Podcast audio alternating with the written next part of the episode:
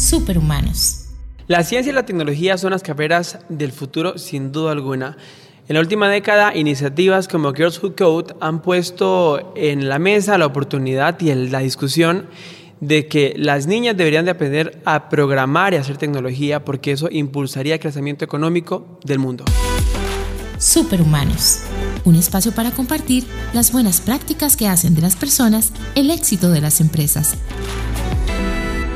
El 50% de la población mundial son mujeres.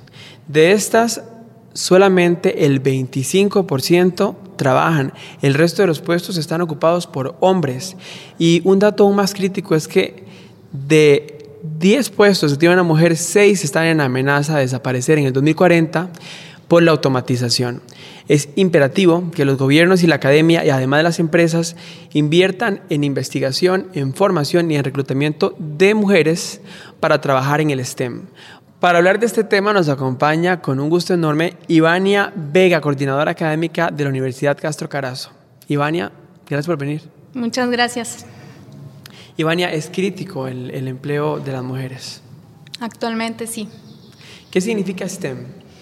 STEM significa, bueno, es un acrónimo por los términos, según sus siglas en inglés, de ciencia, tecnología, ingeniería y matemáticas.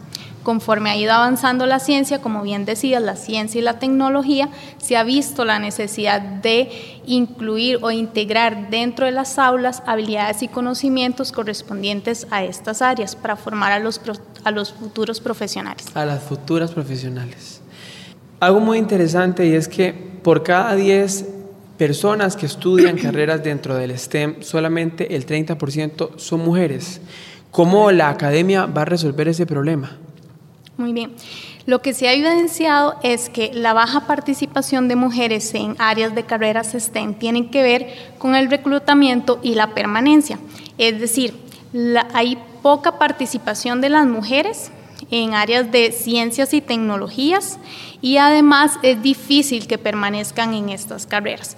En este sentido, el primer año de carrera es vital para que ellas decidan si permanecen o abandonan la carrera por las diferentes brechas y dificultades que enfrentan al insertarse en estas áreas, tanto en contextos sociales como en aulas e incluso laborales los están desertando por falta de habilidades o de capacidades para poder estar en el STEM o porque la categoría del STEM no está abierta para mujeres.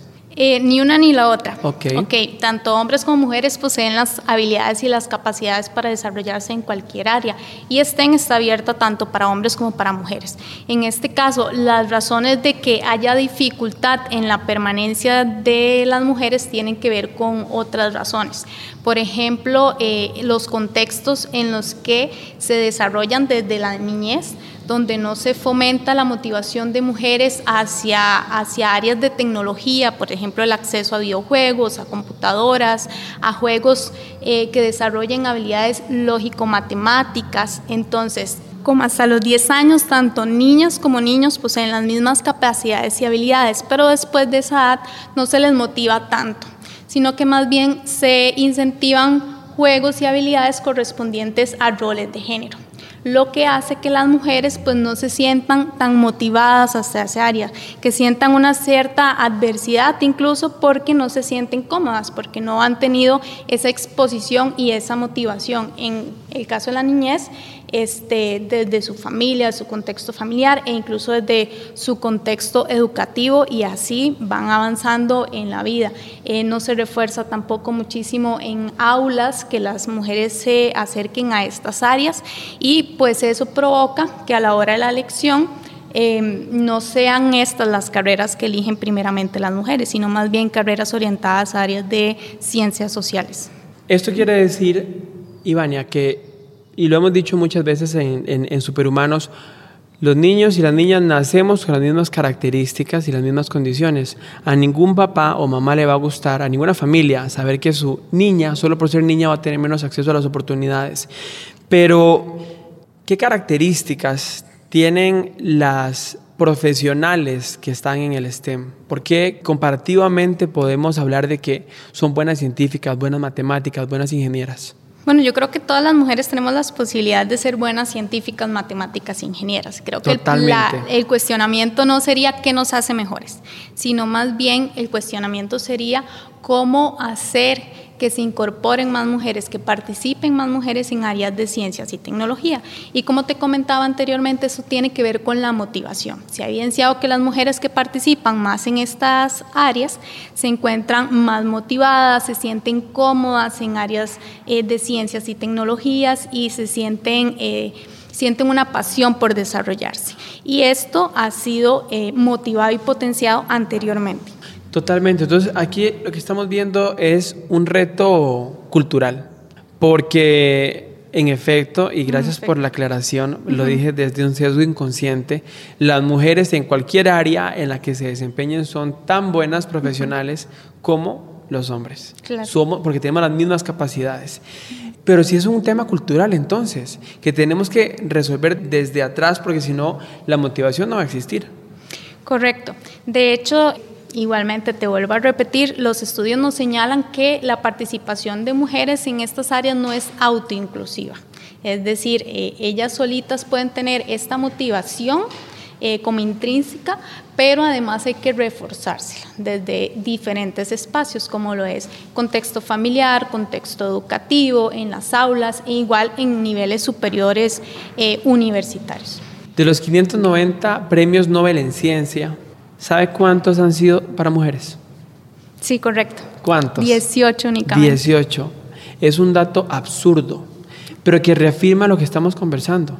¿Cómo erradicar esa lejanía que las mujeres tienen hacia el STEM porque se necesitan mujeres trabajando en esos campos porque el futuro lo requiere. No es por un tema de dar de abrir únicamente la oportunidad de acceso a la educación, porque el acceso a la educación existe es cómo los países van a potencializar el, enfoque académico para tener profesionales competitivas en el futuro. Hay como dos cosas importantes. La primera es, como bien decís, eh, desde la educación se deben potenciar y motivar a las estudiantes para que desarrollen habilidades y conocimientos que les funcionen para desempeñarse en estas áreas. Pero encontramos algo más que de pronto es lo que nos va a eh, ayudar a entender eh, por qué es tan difícil para las mujeres no solo participar, sino incluirse. La inclusión de las mujeres se logra en efecto a través de la educación, del apoyo a través de la educación, pero también hay que ser consciente de las brechas que enfrentan las mujeres para poder insertarse en estas áreas y que generalmente son estas brechas las que dificultan y las que hacen que haya tan baja participación. Entonces, por ejemplo, ¿qué brechas encontramos?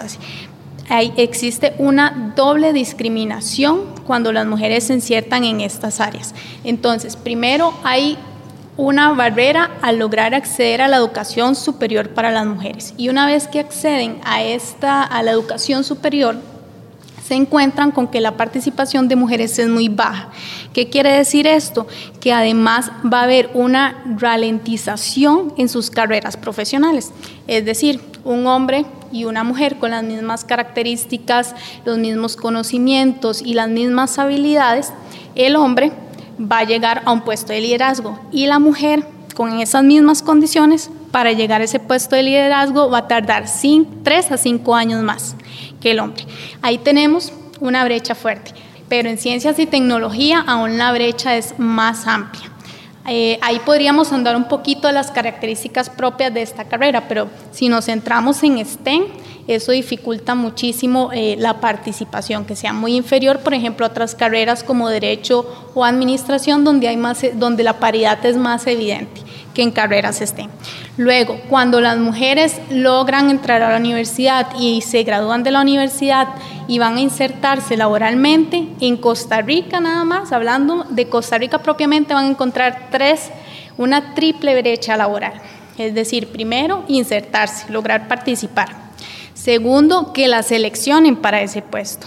Y tercero, una vez que la seleccionan, hay que ver cómo las van a valorar que generalmente la valorización que hacen de las mujeres en esos puestos es inferior a la de los hombres. Por ejemplo, hay datos estadísticos que nos dicen que en el sector público las mujeres ganan un 12% menos que los hombres en los mismos puestos y en el sector privado incluso es más alto, puede ser hasta de un 18%. De acuerdo, en esta exclusión que tienen las mujeres al mercado laboral en el STEM, ¿Qué acciones se, están tomando para revertirlo? Somos un país que está exportando tecnología, dispositivos médicos, ciencia, y las mujeres no están teniendo incidencia en esa Costa Rica que crece. Es que hay algo que no está, hay, hay algo que está como raro ahí. Estamos desaprovechando ese potencial y ese talento en efecto, pero yo creo que es un trabajo que en efecto eh, se está haciendo a nivel país. Eh, ¿Qué se está haciendo?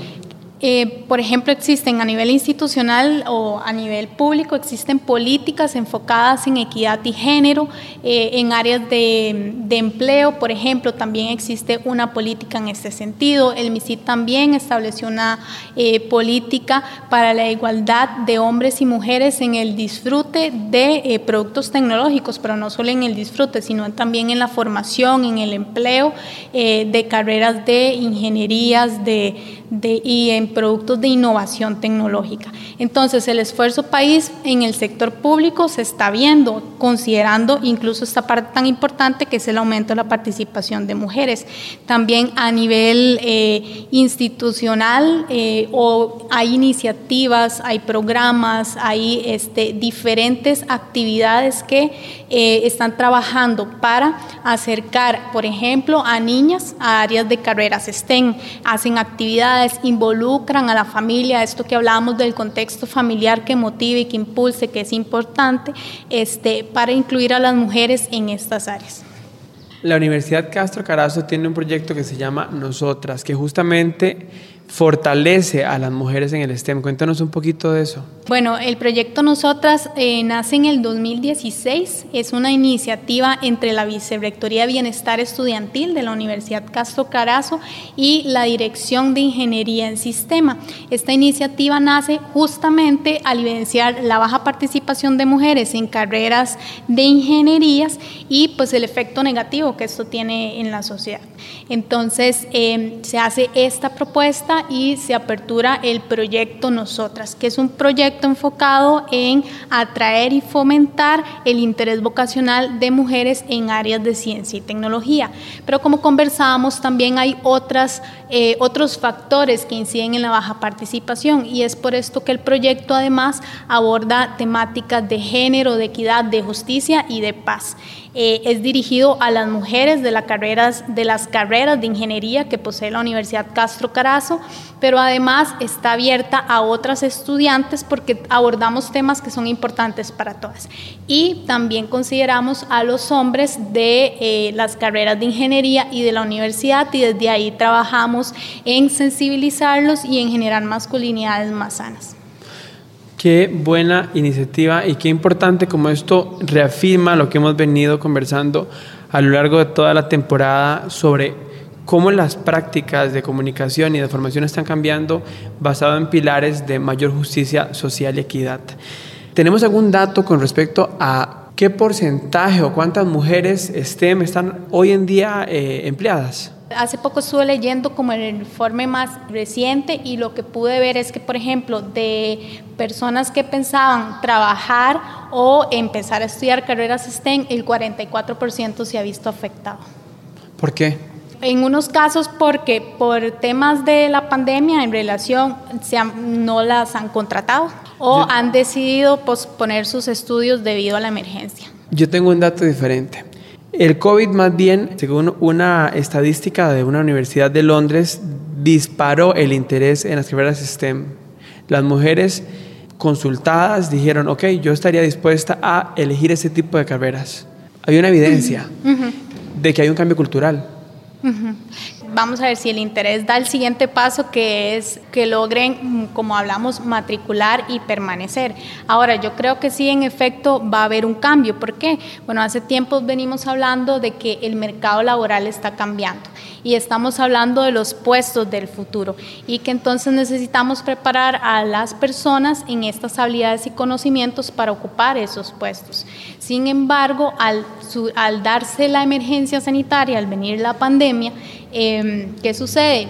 Pues que este, este proceso del mercado laboral se acelera y entonces los puestos del futuro ya nos llegan ya y entonces necesitamos más gente en estas áreas, porque que la virtualización ha venido a modificar la forma en que vivimos, en que socializamos, en que trabajamos y en que nos relacionamos. Y yo creo que esto en efecto se va a reflejar en que las personas, si lo estaban pensando ya, decidan de una vez que definitivamente las áreas donde, donde resulta mejor incorporarse van a ser en, en áreas de ciencias y tecnología. Entonces sí en efecto la pandemia ha provocado un interés mayor en, ese tipo de carreras en las mujeres? Yo creo que sí, sí lo está provocando, pero no solamente un interés, sino una necesidad. Como bien decías, por un lado hay puestos que están quedando obsoletos y por otro lado existe una necesidad de las mujeres de acceder a mejores puestos que les ayuden a sustentar no solo a ellas, sino a sus familias. Una pregunta de cierre. ¿Por qué el mundo necesita más mujeres en el STEM? La ciencia y la tecnología avanzan y mejoran todos los aspectos de la vida. Y en este sentido necesitamos mujeres que se incorporen en estas áreas, que nos den su visión crítica, analítica y que aporten su creatividad en los estudios y las investigaciones que se hagan para crear un mundo más sostenible y en igualdad de condiciones. Muchas gracias Ivania por el tiempo y por haber compartido ese tema tan importante y además generar las alertas, porque hay definitivamente la oportunidad de desarrollo de nuestro modelo económico está basado en la exportación de talento y de cerebros y de alto valor agregado. Y tenemos mujeres dispuestas a trabajar ahí, inteligentes, y no las estamos aprovechando. Hay que hacer algo. Exactamente. Seguimos trabajando para eso y en el proyecto también potenciamos habilidades justamente para eso, para que más mujeres se integren. Los empleos del futuro definitivamente son tecnológicos. Requieren innovación, requieren creatividad y además pensamiento lógico lo cual es inherente a las características de un ser humano cuando nace. Es importante modificar la forma en cómo estamos educando a nuestras niñas y cómo estamos estimulando la participación de ellas en actividades que les permitan sentirse capaces de participar en carreras de STEM. Esto va a provocar una sociedad mucho más equilibrada, un modelo de desarrollo sostenible y además empresas ocupando puestos con más superhumanas. Cámara de Comercio de Costa Rica.